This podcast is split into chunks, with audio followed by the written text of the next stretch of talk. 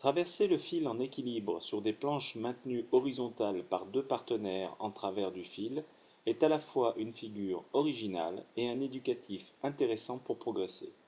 La surface d'appui reste fort instable et oblige notamment un travail proprioceptif important dans le sens sagittal. La pose des pieds alternés est soumise à la rapidité des partenaires et contraint à un gainage rigoureux. La progression alternée et successive sur une seule planche affine la qualité de l'équilibre unipodal.